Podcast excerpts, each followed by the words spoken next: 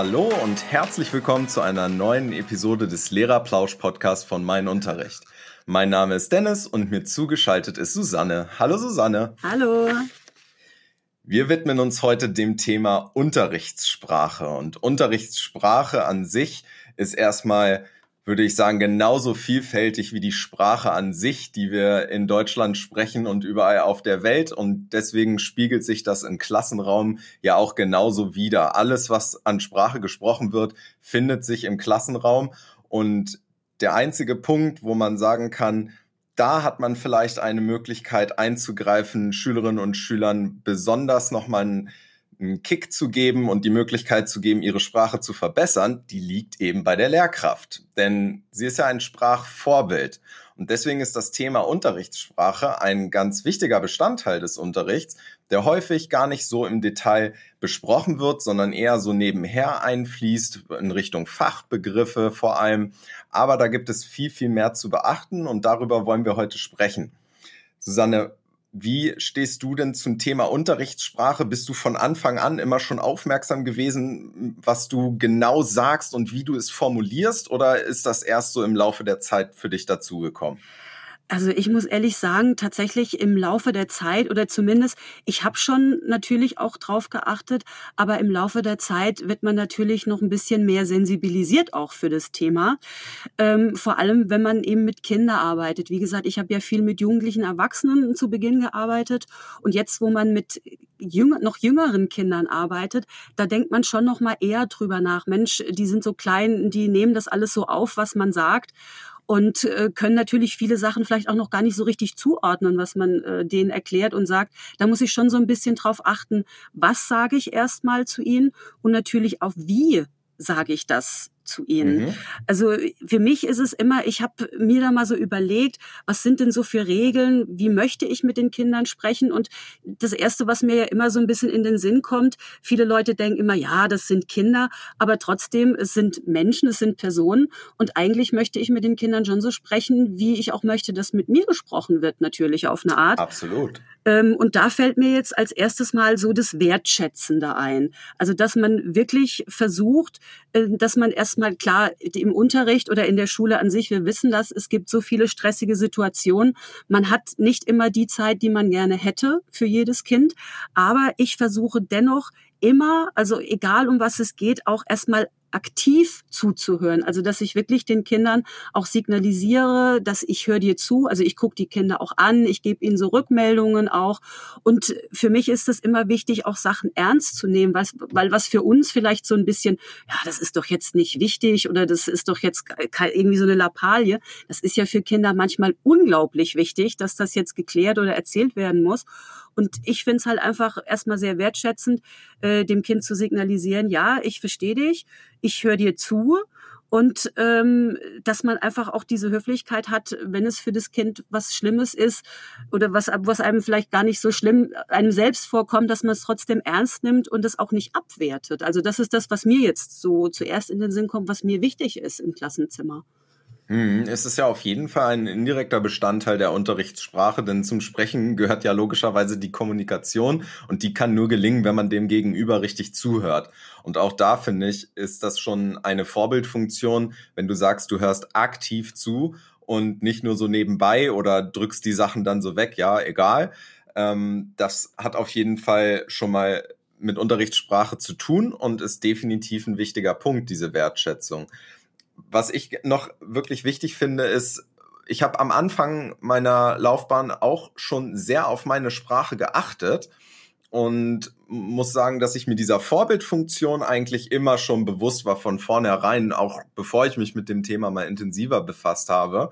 Und dadurch, dass ich zu Beginn mein Referendariat an einem wirklich gut situierten Gymnasium in einer ländlichen Region gemacht habe, war die Unterrichtssprache da auch generell etwas gehoben und zwar schon von Seiten der Schülerschaft.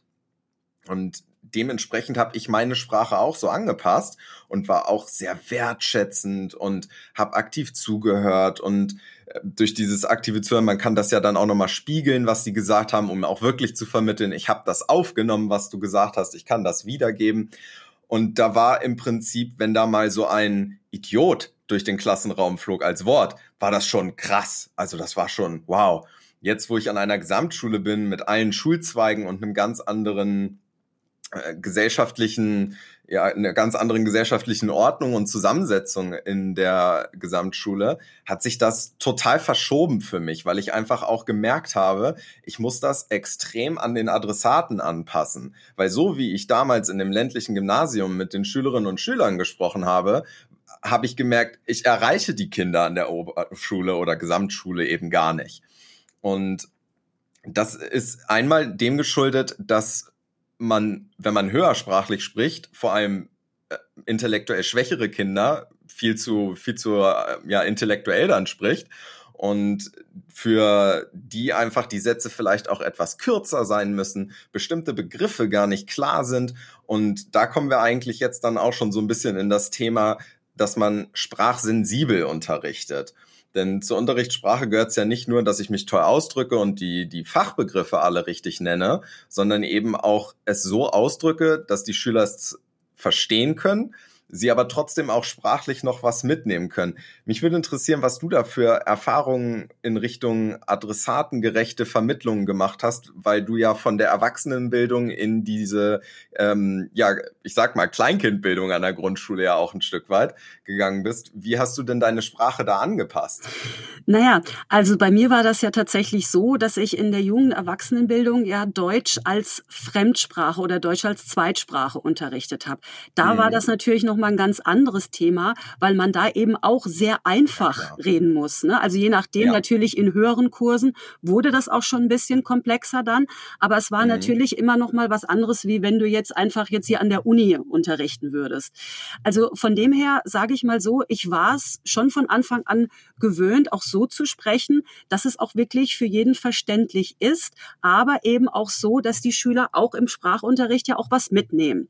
Und bei den Kindern ist es genau genauso. Und äh, es ist einfach ganz große, bestehen einfach ganz große Unterschiede natürlich innerhalb der Klasse, auch bei Kindern, da ich eben, wie gesagt, in meiner Klasse eben auch Kinder habe, die gerade Deutsch erst lernen, also die aus Willkommensklassen mhm. kommen und da ist es natürlich immer ein besonderer Spagat, natürlich zu sprechen und das anzupassen. Und da ist es dann tatsächlich so, dass ich erstmal die Sachen für die allgemein, also die alle Kinder machen sollen, natürlich in einer sehr einfachen Sprache, erstmal erkläre, dass es auch wirklich jeder verstanden hat und dass dann, wenn ich dann die Aufgaben verteile an die stärkeren Kinder, dass ich dann schon merke, oh, okay, ich benutze jetzt wirklich andere Wörter oder das Vokabular wird jetzt ein bisschen einfach anspruchsvoller, ein bisschen erweitert und äh, und das äh, finde ich eigentlich auch okay so, weil die sollen ja natürlich auch was mitnehmen. Also gerade die stärkeren Kinder, die fangen das auch sehr schnell auf und setzen das auch um.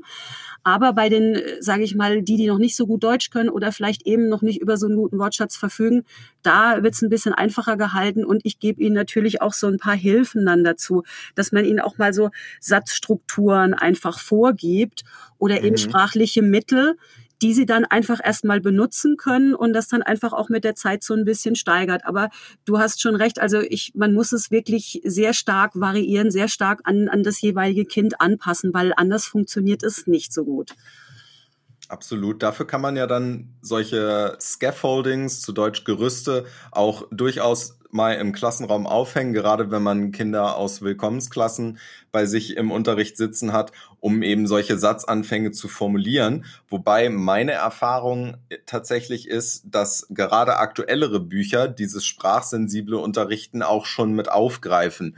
Also bei mir an der Schule ist es so, dass wir wirklich aktuell mit sehr vielen neuen Lehrwerken arbeiten. Und da wird mir diese Arbeit eigentlich durch die Bücher zu einem sehr großen Teil schon abgenommen, weil halt auch tatsächlich dann Begriffe erklärt werden, die naja, man muss erstmal darauf kommen, dass es überhaupt erklärungsbedürftig ist teilweise. Aber ich merke es ja auch im Unterricht, dass den Kindern das hilft, dass sie diese Erklärungen zu bestimmten Wörtern haben. Oder gerade wenn es in im Geschichtsunterricht schon in den frühen Klassenstufen auch um den Anforderungsbereich 3 dann geht und sie Dinge zum Beispiel beurteilen sollen, welche Satzanfänge kann ich überhaupt nehmen? Und sehr häufig sind die Aufgaben dann schon derart gestaltet, dass eben bestimmte Satzanfänge auch gegeben werden, um diese Aufgabe überhaupt erfüllen zu können, damit man gleich mit einer richtigen Formulierung in den Satz startet und sie im Prinzip das Inhaltliche dazu dann dem Satz nur noch hinzufügen müssen, aber die sprachliche Leistung ihnen durch das Buch schon mal erleichtert wird einfach. Und das finde ich auch gar nicht schlecht, weil man könnte ja durchaus auch der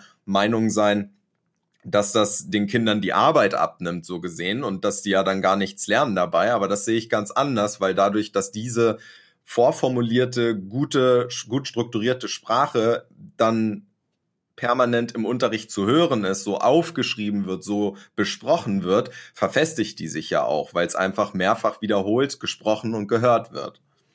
Ja, absolut. Also ich finde das auch mega hilfreich und gerade in den neueren Lehrwerken finde ich das auch wirklich super, dass da auch drauf eingegangen wird. Und ich denke auch, das ist so eine Automatisierung, die auch wichtig ist. Also die ist wichtig im Sprachenunterricht an sich, da ja auch sowieso, aber die ja. ist auch im, im Fachunterricht wichtig, weil eben gewisse Sachen die Kinder sich nicht selbst erschließen können. Und wenn die da so ein bisschen eine Hilfe haben, diese Struktur und können an mit dieser Struktur auch wachsen. Also da kommen dann wieder neue Vokabeln, neue Wendungen dazu. Und ich habe genau. das äh, zum Beispiel erlebt, ich habe jetzt äh, mit meiner dritten. Die mussten äh, Plakate gestalten. Es ging um das Thema Tiere im Wald. Und da habe ich dann tatsächlich auch Präsentationen machen lassen. Und wenn du natürlich jetzt zu einem Kind in der dritten Klasse kannst ja nicht sagen, mach mal eine Präsentation. Die wissen ja gar nicht, ja, was, was muss ich denn da machen und welche sprachlichen Mittel kann ich denn da gebrauchen? Und da bin ich das mal mit denen durchgegangen. Wie leitet man das ein? Natürlich ganz einfach natürlich verfasst, aber wie leite ich das ein? Und ich stelle erstmal die Präsentation vor, über was möchte ich sprechen und dann eben dieser Standardsatz zum Schluss, den man immer so schön sagt, hat noch jemand Fragen und so weiter. Und das haben wir dann auch wirklich mit diesen, einfach mit diesen Strukturen haben wir das eben eingeübt. Und ich muss sagen, das hat dann auch ganz gut geklappt. Und die Kinder hatten das dann auch wirklich so verinnerlicht, dass äh, einfach so zu sagen, heute stellen wir euch den Igel vor und erst zuerst sprechen wir, wo lebt der Igel. Also das, das mhm. finde ich, das, das, das bringt schon auch was.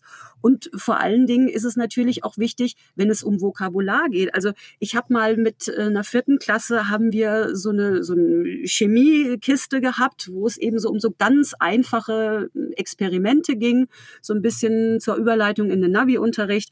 Und da sollte man ja natürlich auch viel beschreiben. Also wie riecht das? Wie sieht das aus? Wie fühlt sich das an?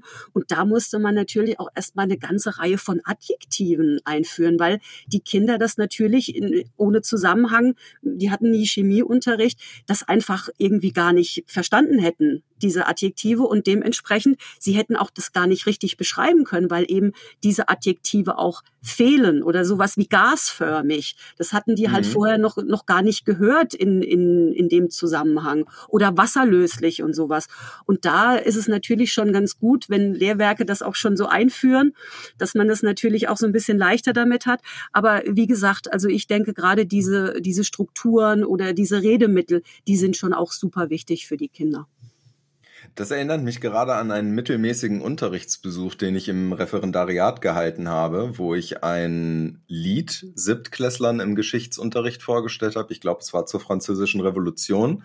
Und sie sollten die Stimmung einfangen. Welche Stimmung ruft dieses Lied hervor? Und dann wollte ich später halt den Text ein Stück weit analysieren mit ihnen. Und es kam sehr, sehr wenig. Es kam nur so nett, schön, ich finde, das klingt blöd. Also da, da kam halt nichts bei rum und die Lösung des Problems wäre halt so ein Adjektivzirkel gewesen, wo sie tausend Adjektive an der Tafel haben, die ihnen dann auch bestimmte Adjektive einfach in Erinnerung rufen, weil das ja auch alles nicht so zum Standardvokabular dann einfach gehört. Und denen das so an die Hand zu ge geben, äh, wie kann ich es überhaupt beschreiben? Welche Worte habe ich da zur Verfügung? Da muss man halt auch erstmal drauf kommen. Und wenn man seinen Unterricht eben sprachsensibel mitdenkt, dann ist genau sowas die Lösung zum Beispiel, dass man eben so ein Scaffolding vorgibt in Form eines Adjektivzirkels oder wie bei dir in dem Fall, dass man schon mal so ein paar Redewendungen für die Präsentation hat, wie, wie, was wird da überhaupt erwartet? Das ist ja auch ein Stück weit dann Transparenz, was an Leistung erwartet wird. Und wenn ich das nicht vorgebe und die stehen dann vorn und sagen, ja, moin, dann kann ich ja im Prinzip eigentlich nicht meckern, weil ich habe den ja gar nicht vorgegeben, wie die sprachliche Struktur für eine solche Situation dann sein soll. Richtig, genau. Und äh, es geht ja also zum einen natürlich um Unterricht, aber es geht ja auch um die Kommunikation generell. Also da habe ich gerade jetzt, wo du auch von diesen Adjektiven nochmal sprichst, mit dem schönen Beispiel von deinem Unterrichtsbesuch, äh, mit diesen Stimmungen, das fällt mir auch ganz äh, stark auf äh, bei dem Thema zum Beispiel Gefühlen generell. Also wenn es jetzt um die Kommunikation im Unterricht, auch um das Soziale geht oder in der Klassenratsstunde oder wie auch immer, dass mhm. äh, gerade bei Kindern, die oft gar nicht richtig ausdrücken können, können, wie sie sich fühlen, weil sie auch manchmal diese Begriffe gar nicht kennen. Und selbst ja. wenn man ihnen die Begriffe sagt, dass sie es gar nicht richtig zuordnen können, was ist das? Und da habe ich auch gemerkt, es erleichtert ungemein die Kommunikation, also gerade so in diesem, in diesem sozialen Bereich, also alles auch was damit oder auch zum Thema Konflikte und so weiter, dass die Kinder wirklich einen sehr erweiterten Wortschatz, also an Adjektiven einfach auch haben, wie sie sich und ihre Stimmungen beschreiben können, dass sie erstmal erkennen können, wie fühle ich mich, ich? Aha, wie kann ich das ausdrücken? Mit welchem Wort? Was bedeutet das? Also das habe ich schon gemerkt, das ist wahnsinnig wichtig, um einfach auch in, in, Konflikten oder in bestimmten Situationen auch miteinander irgendwie zu erkennen, was will denn das Gegenüber jetzt überhaupt? Oder warum ist die denn jetzt beleidigt? Oder warum ist der sauer, dass man das auch ausdrücken kann. Und das äh, ist auch was, was ich mit den Kindern wirklich immer versuche zu üben, das auch immer zu erweitern, diese, diesen Gefühlswortschatz auch, weil das eben auch wirklich wahnsinnig praktisch auch ist, dass man wirklich sich genau ausdrücken kann und einfach da reagiert reagieren kann, wie fühlt sich denn der andere. Also deswegen, was du da sagst, mit diesen Stimmungen einfangen, kann ich voll nachvollziehen. Weil wenn man gar nicht weiß, wie man das sagen soll, man fühlt zwar was, aber wie sage ich denn das jetzt? Ja, weiß ich nicht. Ähm, dann wird es schwierig. Also deswegen mit diesen genau. Vorgaben ähm, ist, finde ich, absolut sinnvoll. Okay, also können wir ja schon mal festhalten, wir sind auf jeden Fall beide Freunde des sprachlichen Scaffoldings und zur Verfügung stellen von sprachlichen Mitteln. Und das wird in aktuellen Schulbüchern auch häufig mitgedacht. Sollten unsere Zuhörerinnen und Zuhörer da leider noch mit älteren Lehrwerken unterwegs sein, kann ich es wirklich nur ans Herz legen, das mitzudenken und man wird diese Früchte ernten können, weil man einfach auch von den Schülern dann das bekommt, was man erwartet.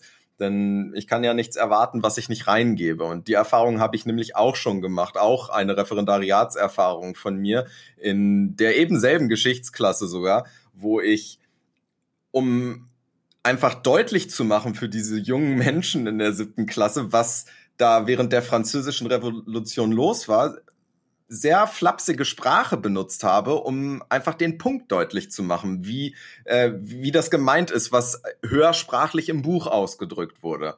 Und ich habe das nur so zum Verständnis so formuliert, aber ich selber hätte das niemals so schriftlich zu Papier gebracht. Resultat war, dass sie es aber genau so in der Klassenarbeit geschrieben haben. Und ich kann das konnte ihnen das gar nicht verübeln, weil ich habe einfach genau meine Worte aus dem Unterricht dort wiedergefunden und habe dann nach dieser Klassenarbeit realisiert, dass ich da doch mehr drauf achten muss, eben auch genau diese fachspezifische Sprache zu benutzen. Ich kann sie zwar erläutern, aber es muss auch deutlich werden, zum richtigen Ausdruck gehören eben auch die Fachbegriffe. Deswegen werden die ja auch in Unterrichtsplanungen und in generell, wenn es so Lehrwerksplanungen gibt, werden die Fachbegriffe ja auch ganz häufig einzeln nochmal genannt, damit klar ist, das ist das, was anschließend sitzen sollte, was man verstanden haben sollte dazu. Ja, also auf jeden Fall. Fachbegriffe ist natürlich was ganz Wichtiges. Und was ich jetzt auch wieder gemerkt habe, einfach so Arbeitsanweisungsbegriffe. Man denkt ja immer, wenn man jetzt so ein Lehrwerk in der Hand hat und da sind natürlich die Arbeitsanweisungen, dass irgendwie das verständlich ist für jeden, habe ich aber dann die Erfahrung gemacht, okay, ist es nicht. Also, weil in vielen Lehrwerken steht ja einfach nur drüber, markiere oder ordne zu also so etwas. Und da habe ich auch tatsächlich gemerkt, dass die Kinder damit gar nicht immer was anfangen können, dass man ja. tatsächlich auch das, also äh, ich habe tatsächlich dann zuerst mal in unserem Deutschbuch diese ganzen Arbeitsanweisungen, die aber Gott sei Dank vorne schön aufgelistet waren, und zwar einmal nur das Verb, dann eine Erklärung dazu und dann gab es eben noch ein Bild. Also wurde dann noch mit einem Bildsymbol gearbeitet und habe mhm. das tatsächlich erst mal kopiert und habe das auseinandergeschnitten und habe sie das mal zusammensetzen lassen ob sie denn überhaupt wissen, welches Verb zu welcher Definition, welchem Bild. Und habe festgestellt, dass das wirklich nötig ist, das, auch das den Kindern zu erklären, weil die manchmal, es gibt natürlich Kinder, die sagen, ja, das ist doch klar, muss ich markieren, aber es gibt tatsächlich Kinder, die sagen, nee, ich weiß jetzt nicht, was damit gemeint ist. Und da habe ich nämlich festgestellt, scheitert es tatsächlich auch dran, dass die ihre Aufgaben oder irgendwelche Arbeitsblätter gar nicht bearbeiten können, dass sie dann davor sitzen und man denkt, ja, wieso fängt, wieso fängt der jetzt nicht an, sondern dass sie wirklich diese Aufgabe gar nicht richtig verstehen, was sie machen sollen. Also das begegnet mir immer wieder und das war gerade Thema auch mit einer Kollegin, dass man oft viel zu wenig darauf achtet, dass die auch wirklich die Begriffe, die schon in den Arbeitsanweisungen drin sind, zum Teil, dass die gar nicht geklärt sind und dass viele Lehrkräfte das auch gar nicht irgendwie so im Blick haben, weil man das so als selbstverständlich ansieht, aber ist es nicht. Also das ist mir jetzt gerade in den letzten Wochen wieder aufgefallen. Und es ist ja vor allem sehr relevant, gerade wenn es sich um Schülerinnen und Schüler handelt, die dann in den Oberstufenbereich möglicherweise sogar kommen, aber auch in Abschlussarbeiten generell in jedem Schulzweig. Da werden, sind diese Operatoren ja sehr genau definiert und dementsprechend ist dann auch der Erwartungshorizont. Wenn ich also eine Aufgabe habe, die mit Erkläre beginnt und jemand fängt an, Stichpunkte auf die Linien zu machen, dann ist die Aufgabe verfehlt. Ähm, zumindest auf, auf sprachlichem Niveau. Es kann ja trotzdem eine Erklärung in diesen Stichpunkten drinstecken, aber das ist der Operator erklären, bedeutet eben dann nochmal was anderes. Und da ist es wirklich dann ganz essentiell, dass auch klar ist, was genau wird eigentlich erwartet, wenn da steht, beurteile, erkläre, erläutere erörtere. Wo sind da die Unterschiede? Was wird dann von mir erwartet? Das ist insbesondere für Schüler, die Abschlussarbeiten schreiben, ganz essentiell, dass denen das klar ist, was damit gemeint ist. Also diese Aufarbeitung der Operatoren findet bei mir eigentlich vor solchen Ereignissen dann immer auch nochmal statt, damit wirklich ganz deutlich geklärt ist, was ist hier was. Absolut, also da hast du recht. Und das habe ich auch gemerkt, gerade wenn es auch um diese Chemiekiste ging, weil da waren ja genau diese Begriffe beschreiben, erklären, diskutieren, analysieren. So, mhm die, die konnten damit gar nicht so wirklich was anfangen. Und das ist einfach ein Unterschied zwischen den Begriffen. Und genau das, wie du sagst, man muss das erstmal klären. Aber das ist eben das, was, was viele vielleicht da auch so ein bisschen vergessen. Und das muss man wirklich erstmal klar machen, damit eigentlich diese Aufgabe auch wirklich richtig gelöst werden kann. Und ähm, genau, aber wie du schon sagst, da gibt es ja mittlerweile auch einen Fortschritt in den Lehrwerken, was ja auch wirklich zu begrüßen ist. Also Absolut. das auf jeden Fall. Ähm, was ich mir aber auch auch natürlich immer äh, so ein bisschen mich auch frage im Unterricht, wenn ich mit den Kindern spreche, ähm, wie authentisch bin ich denn eigentlich beim Sprechen? Also das ist, finde ich, auch immer so, was wichtig ist, dass man auch wirklich, sage ich mal, transparent auch ist, wenn man mit den Kindern spricht. Also, dass man einfach auch mal guckt, wenn man was erklärt, also dass man in der Ich-Form spricht. Das ist mir aufgefallen, dass ich das früher gar nicht so gemacht habe, sondern dass man dann die Sätze anfängt, ja, du hast jetzt gerade das gemacht, sondern dass ich mittlerweile wirklich darauf achte, Sätze also mit ich zu beginnen. Also ich, ich habe jetzt ja. genau, dass man das einfach, ich habe das beobachtet und mich stört das, weil, dass man es auch irgendwie erklärt, damit dieses Kind auch den Zusammenhang versteht. Ja, wieso ist sie denn jetzt irgendwie sauer oder warum reagiert sie denn jetzt so? Dass man auch wirklich mit diesen Ich-Botschaften das erstmal probiert und damit die Kinder überhaupt verstehen, aha, bei der löst das das aus, was sie vielleicht sonst gar nicht verstehen. Also das war was, was ich am Anfang mir gar nicht so bewusst war mit diesen Ich-Botschaften. Und jetzt mhm. erst, wo ich eben mit, mit, mit Kindern auch arbeite, dass ich merke, wow, das ist wahnsinnig wichtig, weil das bei Kindern dann wirklich nochmal ganz anders ankommt, ne? weil, weil die dann echt sich so ein bisschen, okay, was habe ich jetzt gemacht und so ein bisschen schuldig auch fühlen. Und dass das wirklich so ein ganz wichtiger Faktor ist mit diesen Ich-Botschaften, authentisch auch zu sein, wirklich sagt, was man fühlt und äh, aber dabei eben auch immer wertschätzend bleiben und auch Schuldzuweisungen zu vermeiden. Also das ist das, was ich auch gelernt habe jetzt im, im Unterricht mit, mit Kindern. Ja, weil die Du-Botschaft ja auch jemanden automatisch in eine Defensive drängt. Hm, du hast dies, du hast das, dann verschränken sich gleich die Arme, Blockadehaltung, Defensive. Und wenn man stattdessen einfach sagt, was mit einem selbst passiert, weil jemand anders das und das macht, dann ist das eine ganz andere Ebene einfach, auf der man auch spricht. Aber ich würde ganz gerne noch einmal auf eine, auf einen nicht so schönen Umgang im Unterricht zu sprechen kommen, nämlich den Umgang mit Beleidigungen. Denn Beleidigungen gehören, da muss man einfach realistisch sein, durchaus auch zum Tagesgeschäft. Und gerade an der Gesamtschule ist das für mich doch häufig schon die Erfahrung gewesen, dass Schimpfwörter einfach so durch den Klassenraum fliegen und auch nicht zu knapp, also auch wirklich heftige Sachen. Das geht äh, von du bist behindert, Spast, Nazi, all solche Dinge fliegen da durch den Raum. Und auch das, finde ich, gehört dann zum Sprachvorbild, diese Themen aufzugreifen. Da habe ich mit einer Gymnasialklasse das auch mal aufgearbeitet, weil die diese Dinge so auf freundschaftlicher Basis, so komisch das ja klingt, ähm, sich gegenseitig oftmals an den Kopf geworfen haben. Und dann habe ich die, habe ich ihnen gesagt, so, Leute, jetzt mal alle Schimpfworte, die ihr habt, die ihr so benutzt, bitte mal nennen. Und dann habe ich die alle an die Tafel geschrieben. Und dann haben wir festgestellt, und ich habe sie reflektieren lassen, dann haben sie festgestellt, dass ganz viele dieser Worte sich auf Minderheiten beziehen. Wie zum Beispiel Spastiker oder behinderte Menschen. Und die sind überhaupt nicht so eingestellt gewesen, dass sie jetzt gesagt hätten, ja, mit Menschen mit Handicap wollen wir jetzt nichts zu tun haben oder äh, das, das sind keine Menschen oder so eine komische Haltung. Aber sie waren sich einfach gar nicht im Klaren darüber, dass sie diese Gruppen diffamieren, indem sie das als Schimpfwort gebrauchen.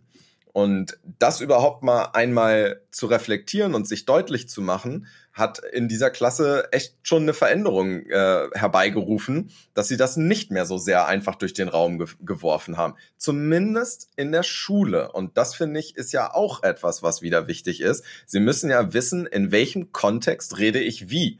Ich rede ja anders mit meinem besten Freund, als ich zum Beispiel hier im Podcast spreche oder mit meiner Mutter spreche oder mit meiner Oma spreche oder mit meinem Lehrer.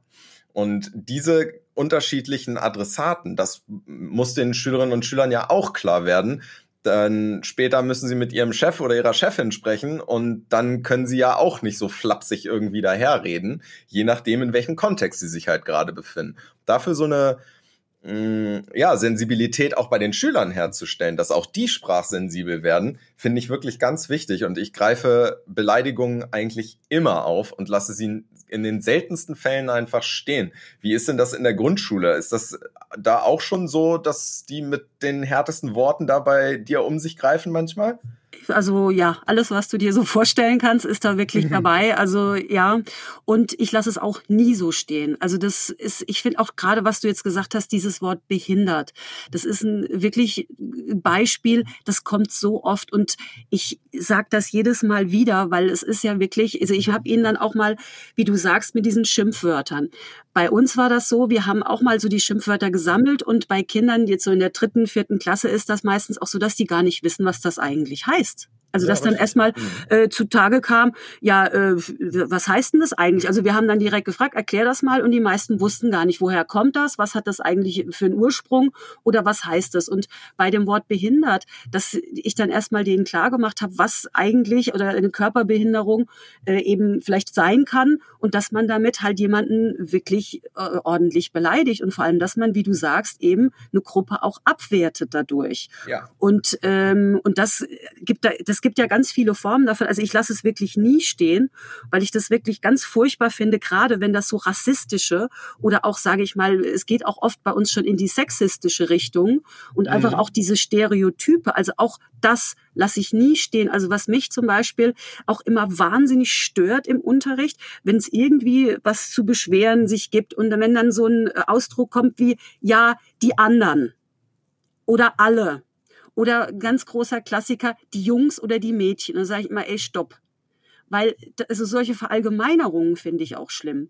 Das, das, das, du kannst nicht immer sagen, ja, irgendwie, äh, die machen immer das und das.